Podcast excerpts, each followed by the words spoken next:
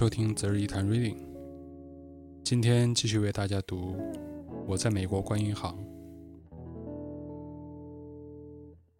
十，斯托克顿。八月中旬，我被科技组的头借调去出现场。这个年纪其实只有二十四岁的小伙子说我欠他一个人情，因为上次我们去关波多黎各的五家银行，人手紧缺。你说你持有外国护照去不了，这倒是真的。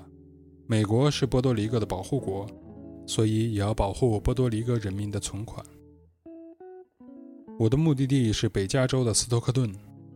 飞机上遇到一个身体瘦弱的女人，话很多，自称 Casey。她说自己曾经做记者，给电视台、报纸、广播都干过，是广播影评人奖的发起人之一。这是一九九五年建立的一个电影奖项。他干了十二年电影记者，每周在纽约和洛杉矶之间往返，到处赶首映，连轴看片儿，然后要赶在截止日前写好稿子，准备好材料。然后他说自己认识这一行的人，大多干不动了，身体都完了，自己如今就待在家。他的年纪看起来大约四十多岁吧，也许有五十。我们说到这种空中飞行的生活，他说这是美国梦的一面。你是说另一面？我说不止，有很多面。斯托克顿是美国犯罪率第五高的城市，去年被评为最不适合居住的城市。这里是五号公路的终点。墨西哥的毒贩从南加州的口岸上来，一路向北，这里刚好成了个集散地。全员预备会的主题不是这一家银行的情况，而是个人安全。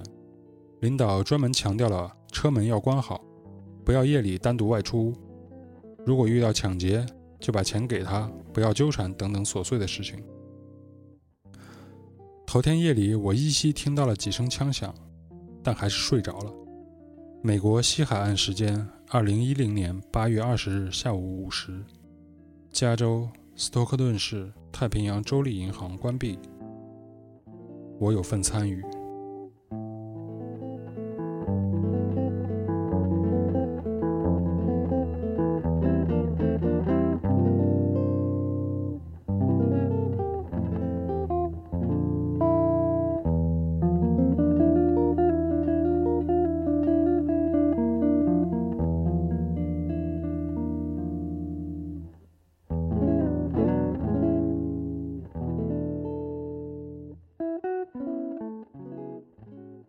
是 Natalie 的男朋友从香港飞来看她。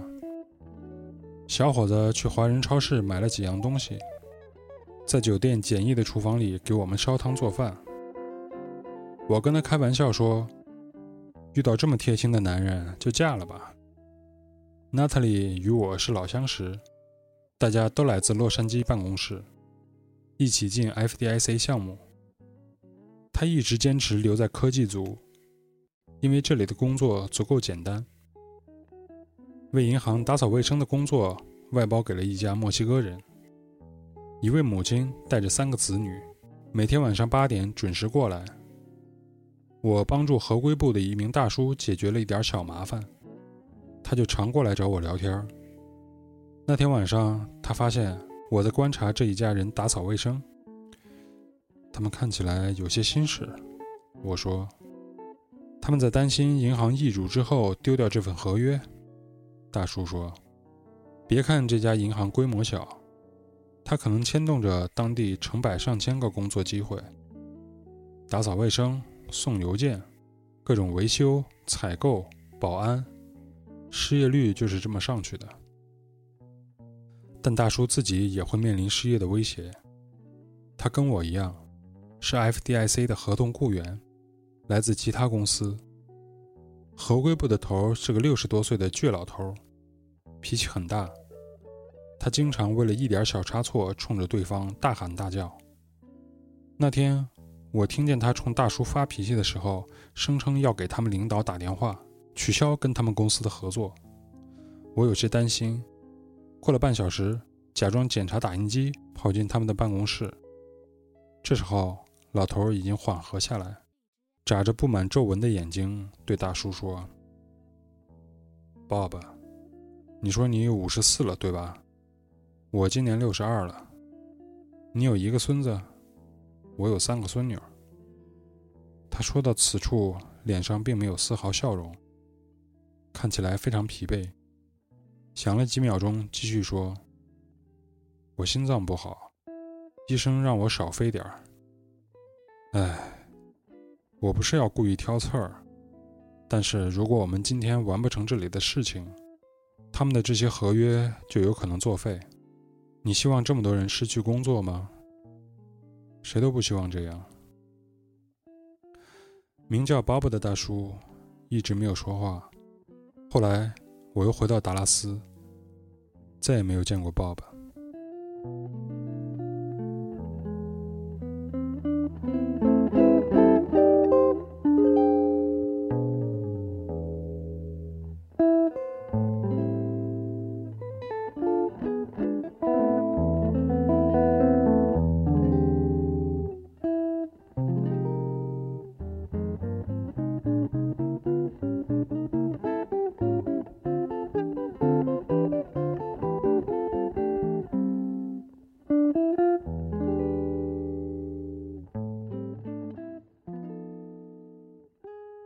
十一，达拉斯，达拉斯。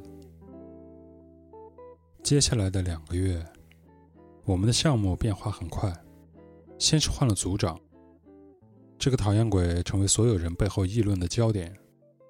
人们喜欢比较新组长跟老组长的不同，当然都是负面的：不允许请假，不允许迟到，不允许穿皱巴巴的衬衣，不允许闲聊。人们强烈的怀念过去那种自由自在的气氛，于是新组长的所有一切都成了靶子：不懂银行业务、瞎指挥、自以为是、爱标榜自己、开会啰嗦、抠门等等。接着，由于 FDIC 在截止十月关闭的一百一十家银行上面花掉了全年几乎所有的预算，他们不得不暂缓关闭那些资不抵债的银行。人们当然不希望在这里无所事事，于是越来越多的同事离开达拉斯，回到自己原来的工作岗位。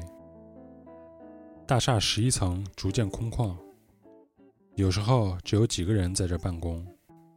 再后来，FDIC 引进了新的合作伙伴，他们把我们手里本来就不多的工作量分担了一半。到十月底，FDIC 决定存款组不去现场参与关闭。而是远程处理数据，我也不得不开始考虑自己的去处。几番邮件往来后，洛杉矶给我安排了一个客户，一家当地银行的审计工作。这有些讽刺，在处理了八个月银行尸体之后，我终于能面对一家活着的了。十一月十三日，将是我在达拉斯最后的日子。在达拉斯，我一直没有租车，所以对他的印象始终是非常片面的。只有偶尔跟同事到郊区的酒吧、餐馆娱乐，至今分不清东南西北。最全面的印象，还是在每个礼拜天的晚上从洛杉矶飞过来的时候，从机舱里眺望的景，处处是光亮。曾经飞机上一位住在沃斯堡的老人骄傲地告诉我。现在这一大片地区连成一体，有上百万人口了。之前没想过会在这里坐这么久，后来没想到会这么快结束。我刚来的时候组里有六十五个人，现在只剩下十二个。聚散就像飞机下的灯火，此起彼伏，时隐时现。临走前，到楼下餐厅吃在达拉斯的最后一顿晚饭，一碗汤，一份烤三文鱼，后来还叫了杯白葡萄酒。貌似第一次来的时候也是坐在同样的位子。人生就是在画圈中前进，好像云手。要总结一下的话，很有意义的八个月，不止获益良多，也赢得了大家的信赖和喜爱。最后，以关闭我的第十一家银行作为终点，倒也不算太差的一句再见。分别时，组长甚至跟我要留 Twitter，虽然我不喜欢这个人，还是跟他握手道珍重。存款组有个不成文的惯例，每个离开的人都会给大家发一封告别信，开几句玩笑。我在信中说。在这里，至少我搞清楚了为什么我的活期账户一点利息都没有。当然，我们在这的工作的重要性可不止这一点。朋友们，我们在拯救美国经济，以整理银行会计试算表的方式。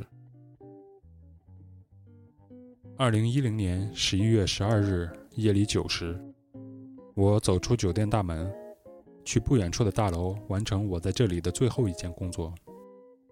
当晚有达拉斯球队参与的棒球决赛，酒吧里的人们情绪激动。就在几个小时前，远在亚利桑那的一家名叫童星的银行关闭。作为远程处理这家银行全部1.9亿存款的人，我有份参与。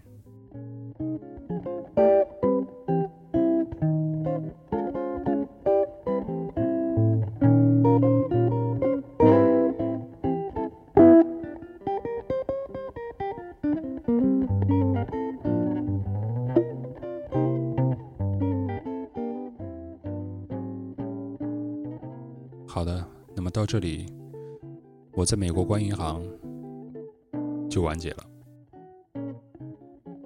嗯，虽然是一段表面上看起来可能是比较平淡或者琐碎的一个文章，但是也是希望大家能从这些平静的文字里面能得到一些乐趣。然后也是蛮久没录节目，还是发现自己的这个 说话了、口齿了什么的已经有所退步，但是也没有关系，呃，后面还是会去抽一些时间来录一些这种小的文章之类的，也算是一个记录和与大家的一个分享吧。感谢作者小明，然后以及感谢每一位在收听的你，谢谢。我们不久就会再见。